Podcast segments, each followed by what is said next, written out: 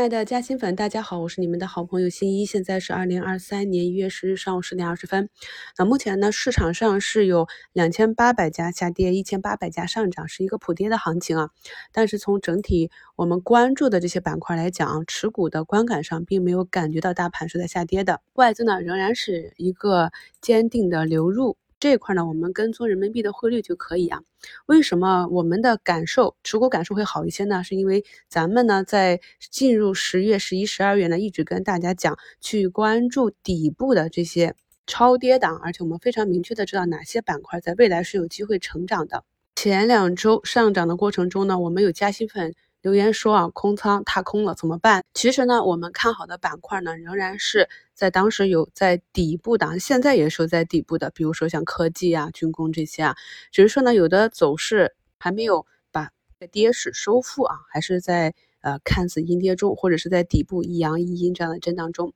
那可以看到资金呢，它就是一个很自然的逐利性。就是一个板块跌出了价值，就会吸引资金，所以这一点呢，是我们恒久不变的一个大规律。这也是为什么每当一个板块跌入了它的价值区域之后，我就会跟大家去讲。这样呢，懂得看技术的朋友呢，就可以啊，重点关注起来，发现有底部异动或者出现了买点指标就介入。即便是不懂技术的朋友啊，心急早一早介入了。但是呢，也是只输时间不输钱的。像今天呢，这个半导体芯片又开始异动了。我们一周展望里讲的三大金融里面滞涨的券商板块，今天也是维持了昨天的一个强势，继续一个红盘。我们讲了两周的光伏、风电、储能这些都是震荡上行，还有周期性的消费类的春节白酒行情啊，头部的几个白酒也是走的非常的好。医美板块啊，震荡上行，大医药也是慢慢的从坑里爬出来了，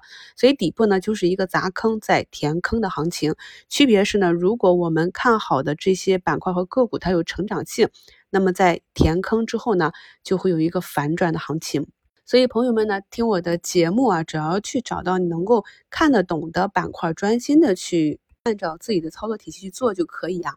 本期节目简介中的图一呢，是我们的一个嘉兴粉啊，他做熟悉的股票大仓呢都在牧原上，持有牧原一年多啊，他自己的网格交易呢就做的非常的详细，比如说超过五十五以上分批拉开距离高抛，跌破五十再逐步的网格回补仓位，那这里呢就是有十个点的差价了啊。一年呢有两个波段的百分之二十的收益就很满足了，其他的股票呢都是小仓位试错，不关心大盘涨跌啊，也不懂猪周期，只盯着自己的个股。其实他还是谦虚了，因为我让他看一下我们二零二一年八月份的估值课，当时就是以牧原来作为案例的，他已经听了不下五遍了。他的目标是呢，把一个股票的成本做成负成本，一直拿下去。他一个老同事也是用这个方法把乐视拿到退市也没有亏钱，这就是我跟大家讲的专注啊。他讲的这些要点呢，在我们二零二一年的课程里都有。如何的保证你的本金啊？比如说你的股价翻倍之后达到目标价，如何去减仓啊？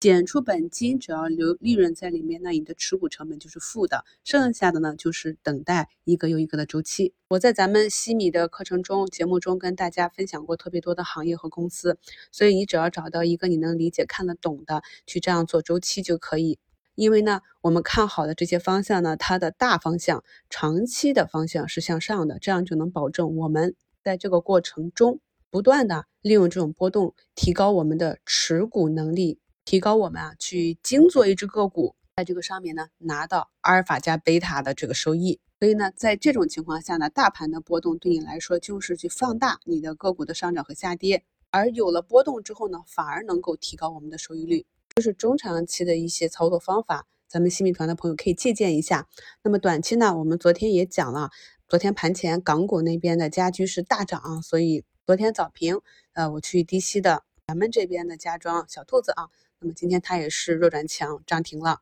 短期的机会呢，我们在一周展望里，在每天的早评节目里也会讲。大家呢在听节目的时候呢，去选取自己能够理解的啊。熟悉的、做的顺手的方法去反复的操作即可。要理解我们每一笔的买入，要不然就是技术上的看多啊，或者是逻辑上的看多。所以呢，在十二月三十日的直播里，我花了两个小时跟大家去讲，近期可能会有一些个股的机会。理解的逻辑呢，才能够辅助我们更好的去看懂这个市场。那么在底部震荡的这些个股，一旦出现一个长阳，那么就是启动的标志了。比如我们一直关注的这个射频龙头卓胜微啊，昨天呢打到年线回落，今天呢就是冲高十个点啊，就放量冲击年线，是不是非常符合我跟大家讲的这些走势、这些技术体系？所以啊，要有耐心。很多个股呢，它大部分时间就是在一个区间震荡或者横盘整理啊。我们看懂了呢，才有耐心在这个区间陪伴，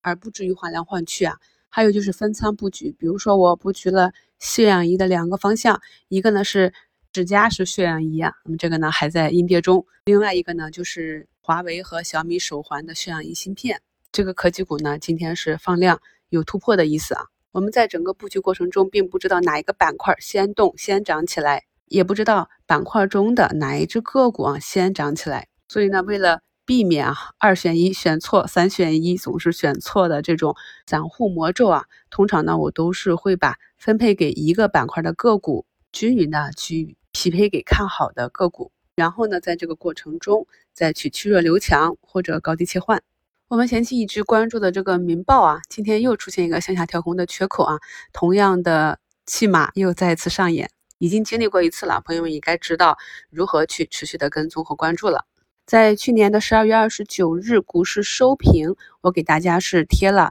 二零二二年行情复盘和课程汇总，有需要的朋友呢可以去找一下这期节目收藏一下啊，把这些给你们整理的核心课程下载到自己的手机里。需要看什么课程呢？就根据目录去按照时间查找。昨天上涨的旅游板块呢，今天继续是小幅的回踩啊。昨天说不定也跟大家讲了，这个二浪调整呢还不能够说就此结束，继续观察。市场呢还是一个交替啊震荡上行的节奏，所以呢不要把仓位放到一个板块里面会比较难受。除非呢你对板块和个股很有信心，而且能够做好波段。虽然今天整体是一个调整的氛围，我们关注的这几个方向呢还是涨多跌少。看好的底仓呢，还是以持股为主。祝大家交易顺利，我们收评再聊。